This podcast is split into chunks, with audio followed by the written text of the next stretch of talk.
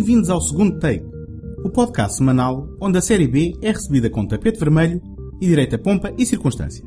O meu nome é António Araújo e esta semana inicio uma série de programas dedicados ao gênio de Orson Welles, que terão lugar durante o ano corrente. Esta não será uma retrospectiva integral da obra do autor. Traçarei antes uma viagem por alguns dos mais interessantes títulos da sua filmografia, após a obra-prima prematura O Mundo a Seus Pés. No episódio de hoje, falo-vos do filme que o seguiu imediatamente, O Quarto Mandamento, de 1942, e de A Dama de Xangai, o filme no ar de 1947, onde dirigiu e contracenou com a sua mulher Rita Hayworth.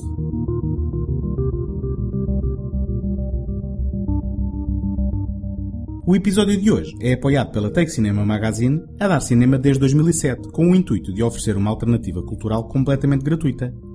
Em www.take.com.pt encontram críticas, artigos, passatempos, trailers e todos os números editados da revista.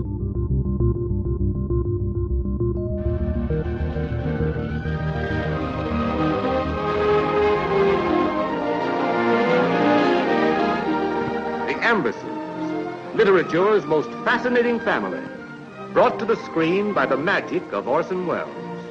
Richard Bennett plays old Major Amberson, tyrannical head of a family that had all the rights of royalty none of its responsibilities. Dolores Costello returns to the screen with a magnificent portrayal of Isabel, the Major's daughter, who left the man she loved to wed another who was more acceptable.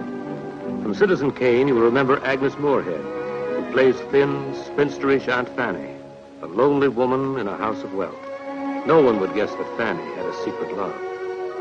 Ray Collins is Uncle Jack, the black sheep of the Andersons. And Joseph Cotton, who plays Eugene Morgan, the man who came out of the past find his first love once again. Finally, Isabel's boy, young George, played by Tim Holt, headstrong, impetuous, and arrogant heir to the splendor of the. Young George, who hated Eugene Morgan, the man his mother really loved, and stood between their happiness like an avenging angel. Don't you think you should tell George? Orson Welles foi um prodígio multidisciplinar norte-americano. Nascido a 6 de maio de 1915, foi uma figura igualmente inovadora no teatro, na rádio e no cinema, onde trabalhou como ator, realizador, escritor e produtor. No teatro, destacam-se peças como Macbeth, uma adaptação da obra de William Shakespeare com um elenco totalmente negro, e The Cradle Will Rock, uma opereta política produzida para o Federal Theatre Project em 1936 e 37, respectivamente. No Mercury Theatre, companhia do qual foi fundador, produziu outra aclamada adaptação de Shakespeare com Caesar, ainda em 1937. Paralelamente, Wells produzia, escrevia e interpretava para a rádio, e foi a sua adaptação em 1938 de A Guerra dos Mundos de H.G. Wells, na extensão da sua companhia The Mercury Theatre on the Air, que o catapultou para a fama. Com um formato de boletins noticiosos, ganhou a reputação de ter provocado o pânico junto dos ouvintes que julgaram estar a ouvir notícias de uma real invasão alienígena. Este episódio, apócrifo ou não, capturou a imaginação do público ao longo dos tempos e foi um momento decisivo na carreira de Wells. Em 1939, Orson Welles assinou um contrato sem precedentes com a RKO Radio Pictures, que o contratou para escrever, produzir, realizar e interpretar dois filmes com total controle criativo e direito à edição final. Nunca um autor tinha tido tais condições para trabalhar na indústria cinematográfica americana, muito menos um ainda sem qualquer título no currículo.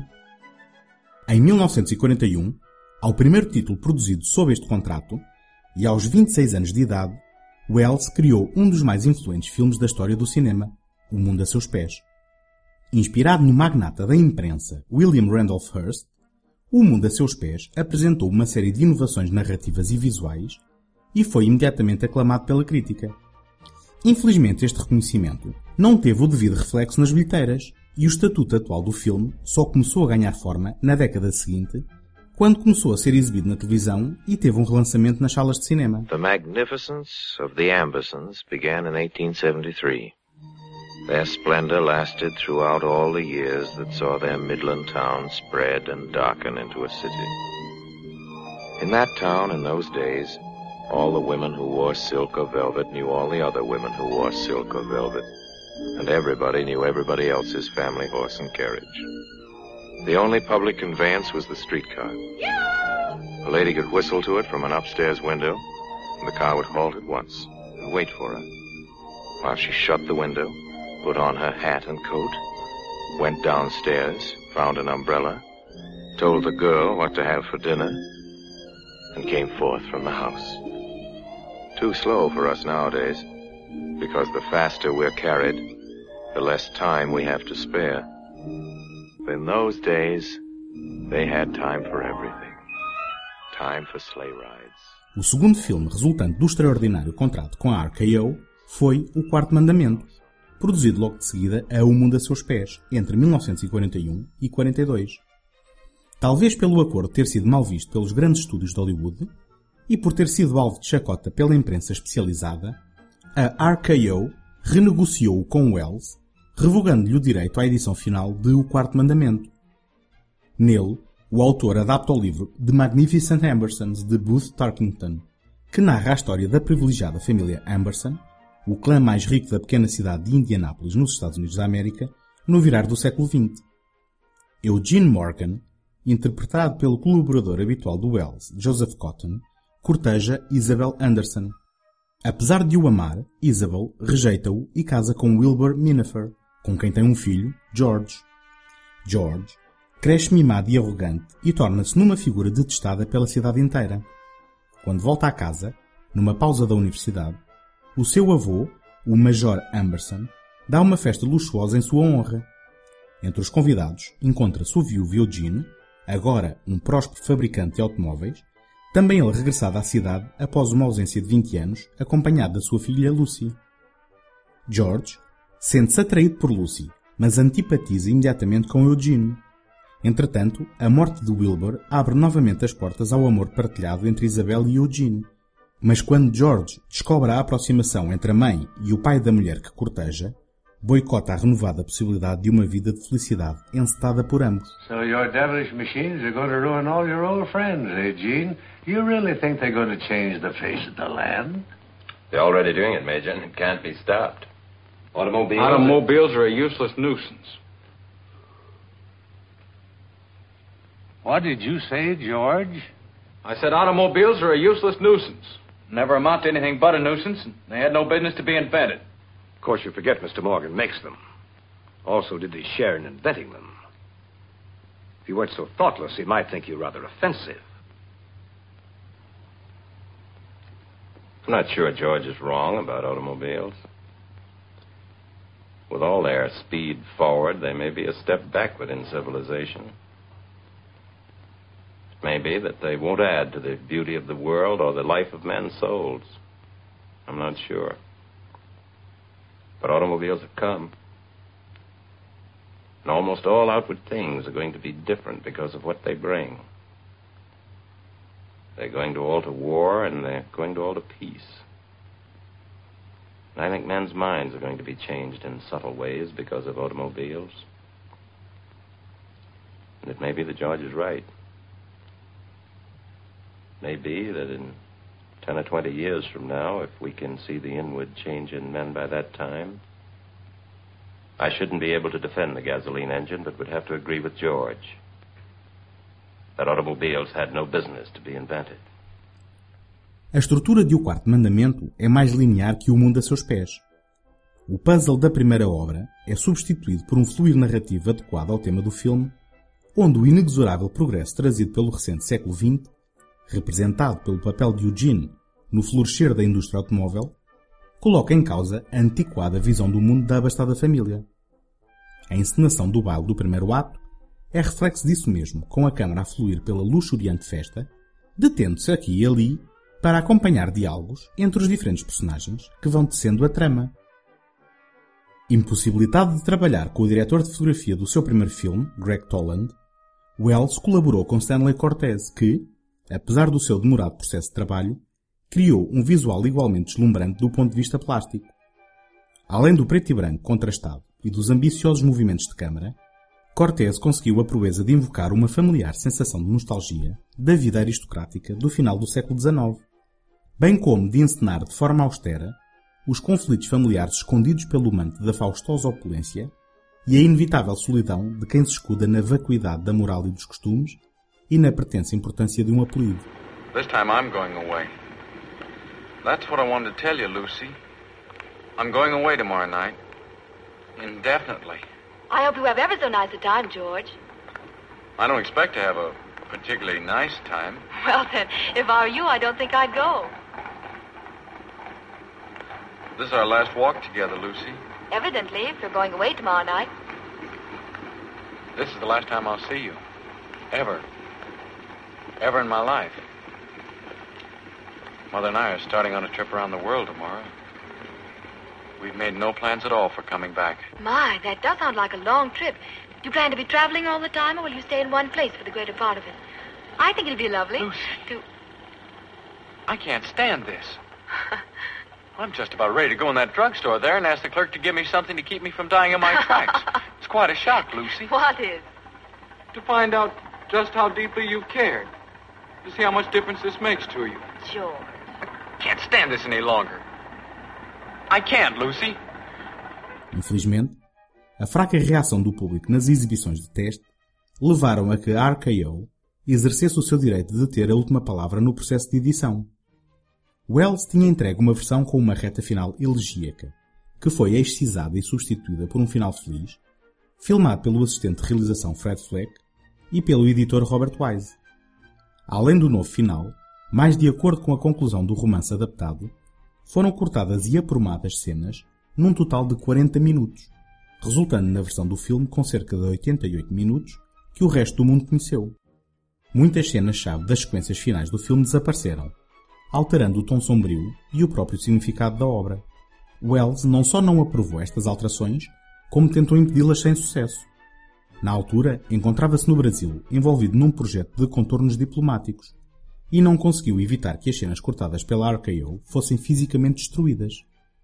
Nas palavras do autor, Claro que eu esperava que houvesse um alvoroço sobre um filme que, segundo os habituais padrões americanos, era muito mais negro do que qualquer um que se produzia na altura.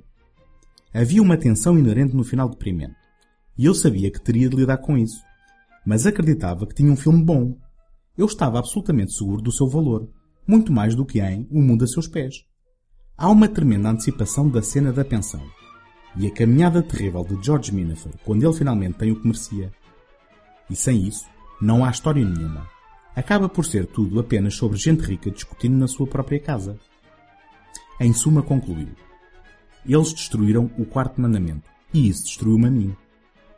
Bernard Herrmann, que também viu a música que compôs para o filme fortemente editada, exigiu que o seu nome fosse retirado dos créditos. E aqui reside outra das curiosidades de O Quarto Mandamento.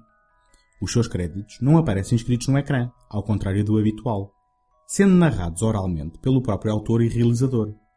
Acusado de egotismo por causa desta opção, Wells replicou que estava apenas a dirigir-se a um público que o conhecia, na sua maioria, do seu trabalho na rádio, daí ter recriado os créditos como estava habituado a fazê-lo naquele meio. Ladies and gentlemen, The Magnificent Ambersons was based on Booth Tarkington's novel. Stanley Cortez was the photographer. Barclay Kirk designed the sets. Al Fields dressed them. Robert Wise was the film editor. Freddie Fleck was the assistant director. Edward Stevenson designed the ladies' wardrobe. The special effects were by Vernon L. Walker. The sound recording was by Bailey Fessler and James G. Stewart. Here's the cast. Eugene, Joseph Cotton. Isabel, Dolores Costello. Lucy, Ann Baxter. George, Tim Holt. Fanny, Agnes Moorhead. Jack, Ray Collins. Roger Bronson, Erskine Sanford. Major Amberson, Richard Bennett. I wrote the script and directed it. My name is Orson Welles. O Quarto Mandamento é considerado um clássico incontornável do cinema americano, mesmo na sua forma truncada e adulterada. Esta é uma das provas do gênio prematuro de Orson Welles. Nunca veremos a sua versão original, mas mesmo o espectador menos informado sentirá a mão pesada dos tarefeiros do estúdio na reta final deste importante e desequilibrado filme e, apesar disso, não deixará de o reconhecer como um merecedor complemento do mais unânime O Mundo a Seus Pés.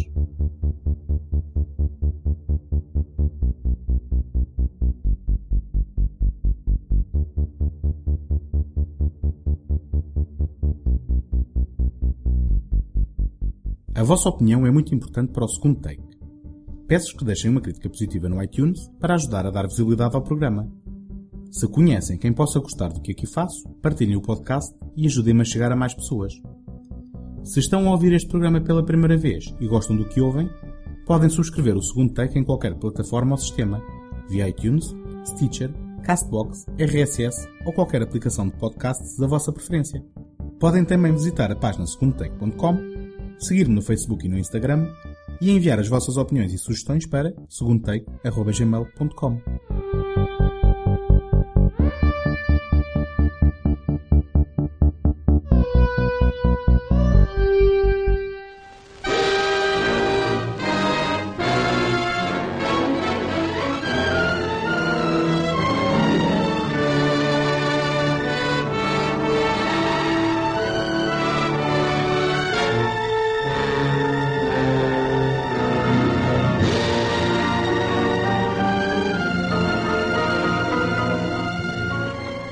Oh, your husband can take care of himself. Nice night for it, ain't it, Mr. O'Hara? You didn't answer me, Mr. O'Hara. You ought to speak when you're spoken to. I'd hate to have to report you to the lady's husband. I said it's a nice night for it. Oh. Hey, Mike, if you'll pardon me this intrusion, there's a couple of police officers out here. Cops. I don't speak their language, see? And they wants me to identify this guy. What's the Spanish for drunken bum? Em 1942, Orson Welles foi designado como embaixador da boa vontade para a América Latina por Nelson Rockefeller, o coordenador dos negócios intra-americanos. Ainda assim, continuou o seu trabalho na rádio e no teatro e em 1946 realiza O Estrangeiro, um filme no ar onde contracena com Edward G. Robinson e Loretta Young. Com um relativo controle criativo, Wells viu, ainda assim, algumas das suas contribuições serem ignoradas pelos produtores da International Pictures. Tendo completado o filme dentro do prazo e do orçamento, Wells teve com o estrangeiro o maior sucesso de bilheteira da sua carreira à data de estreia. Ainda assim, os responsáveis da International Pictures não mantiveram a promessa que lhe tinham feito de lhe financiar mais quatro filmes, caso este fosse um sucesso. No verão desse mesmo ano, Wells muda-se para Nova York para dirigir o musical da Broadway Around the World, baseado no livro de Júlio Verne A Volta ao Mundo em 80 Dias.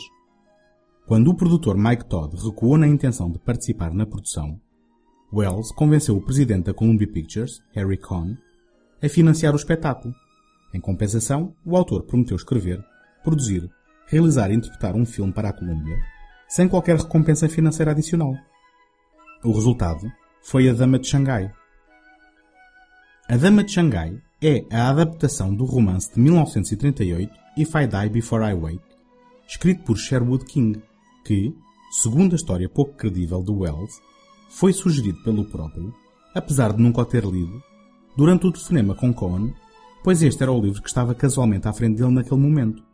Contudo, a filha de William Castle contou que foi este quem adquiriu os direitos da obra e pediu a Wells para a sugerir a Cohn com intenções de realizar a adaptação, tendo sido relegado, no final de contas, apenas a assistente de realização. If you're a sailor, Michael, there's a job for you. Would you like to work for me? I'd like it.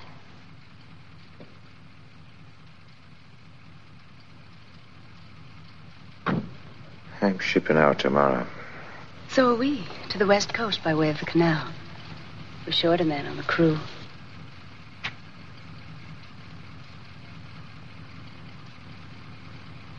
I'll make it worth your while. Could it be this you're looking for? You were smart to carry a gun, traveling alone in the park, but... But if you knew you had the gun in your bag, why throw away the bag? I meant for you to find it. I, I don't know how to shoot. It's easy. O marinheiro irlandês Michael O'Hara conhece a deslumbrante loira Elsa em Central Park. Três meliantes atacam-na, mas Michael protege-a e leva-a prontamente a casa. No caminho, revela que é marinheiro e descobre que Elsa é casada com o infame advogado de defesa criminal Arthur Bannister. Encontram-se em Nova York numa paragem da sua viagem para São Francisco por via do Canal do Panamá. Michael, atraído por Elsa, concorda em juntar-se à tripulação do iate Bannister, apesar das suas dúvidas e do seu melhor juízo. Entretanto, vê-se enredado num complicado esquema que envolve a sua confissão num homicídio que não cometeu. Wells interpretou Michael com um sotaque irlandês flutuante e ofereceu o papel de Elsa Bannister, a mulher fatal no centro da trama, à sua mulher Rita Hayworth. Contrariando a imagem de marca da popular atriz, mandou cortar o seu famoso cabelo ruivo, transformando-a numa loira de cabelo curto. A Dama de Xangai é um raro filme noir que tem lugar em cenários solarengos da Califórnia e do México. Apesar disso, a luminosidade não impede a combinação dos elementos típicos do género. Um crime perfeito, uma mulher fatal, um homem incauto, vítima dos poderes de sedução dessa mulher. Michael compara a certa altura Elsa, Arthur e o seu misterioso sócio George Grisby a um bando de tubarões que se matam entre si, num frenesim causado pelo cheiro do sangue. Mas, apesar desta consciência, os seus sentimentos por Elsa impelem-no a atirar-se metaforicamente para a água infestada, tentando a sua sorte numa situação sobre a qual não exerce nenhum tipo de controle. No further questions. Would Your Honor kindly explain to the jury that since the district attorney has placed me in the position of a witness, that I am permitted, as the defense attorney, to cross-examine myself? These are more of the persuasive Mr. Bannister's trial tactics. The, uh, the jury is so instructed. Question. Mr. Bannister, did the defendant say anything as to why he had taken the job? Answer. Yes, Mr. Bannister. he reminded Mr. Bannister that Mr. Bannister had to go to the Seamen's Hiring Hall and use his uh, persuasive powers to convince the defendant to take the job. Question. Can you think of anything else, Mr. Bannister, that is relevant to this inquiry? Well, I found this boy to be clean cut, courageous, resourceful, honest, hard-working. Question. Now, now, Mr. Bannister, please answer the question yes or no. Can you think of anything else that is relevant to this issue? Answer. No. Mais uma vez, Wells encontrou uma série de problemas na produção de A Dama de Xangai. Apesar de ter entregue o filme novamente dentro do prazo e do orçamento, Cohn detestou-o. Além de ter ficado chocado com a imagem radicalmente diferente de Rita Hayworth, Cohn não ficou satisfeito com o tom farsante das cenas de tribunal e ordenou tantas filmagens adicionais que o orçamento final aumentou mais um terço do valor original. Ao fim de um ano de trabalho editorial e com tantas cenas novas filmadas, a experiente editora Viola Lawrence cortou cerca de uma hora da versão original do Wells. Este ficou particularmente ofendido com a banda sonora intrusiva composta por Heinz Rommel e com o encurtar da cena final passada na Casa dos Espelhos originalmente com cerca de 20 minutos, foi resumida para uma versão com cerca de 3. Ironicamente, esta cena tornou-se num momento icónico do género e é constantemente referenciada e reproduzida em inúmeros filmes. I knew I'd find you two together. If I hadn't, Elsa, I might have gone on playing it your way. You didn't know that. But you did plan for me to follow you. You've been drinking. I presume you think that if you murder me here, your sailor friend will get the blame, and you'll be free to spend my money. Well, dear, you aren't the only one who wants me to die. Our good friend, the district attorney, is just itching to open a letter that I left with him. The letter tells all about you, lover. So you'd be foolish to fire that gun. These mirrors, it's difficult to tell. You are aiming at me, aren't you? I'm aiming at you, lover. Of course, killing you is killing myself. It's the same thing. But you know, I'm pretty tired of both of us. A Dama de Xangai só estreou nos Estados Unidos da América em junho de 1948, alguns meses mais tarde da sua estreia na Europa. Pouco tempo depois, Wells e Hayworth estavam divorciados. A recepção crítica do filme foi variada, mas maioritariamente negativa. Na Europa teve uma recepção mais calorosa do que no seu país de origem, onde só mais tarde foi reavaliado ao ponto de ser considerado um marco do filme noir e um merecedor título da filmografia do seu autor.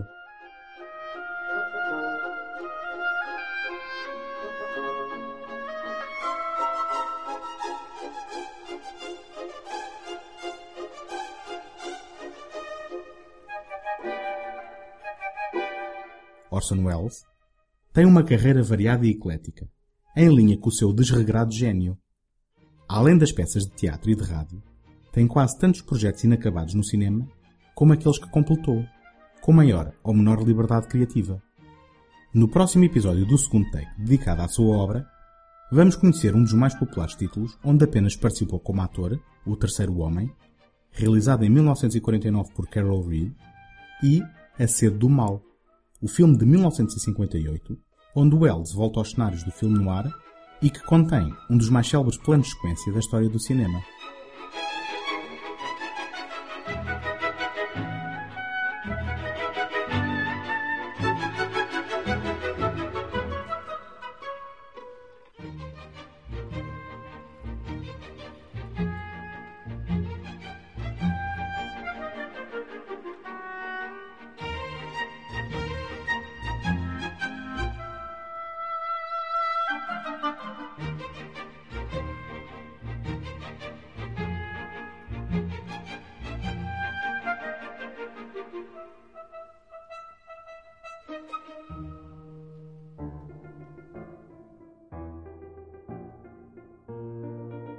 Encontramos-nos na próxima semana. Até lá, boas fitas!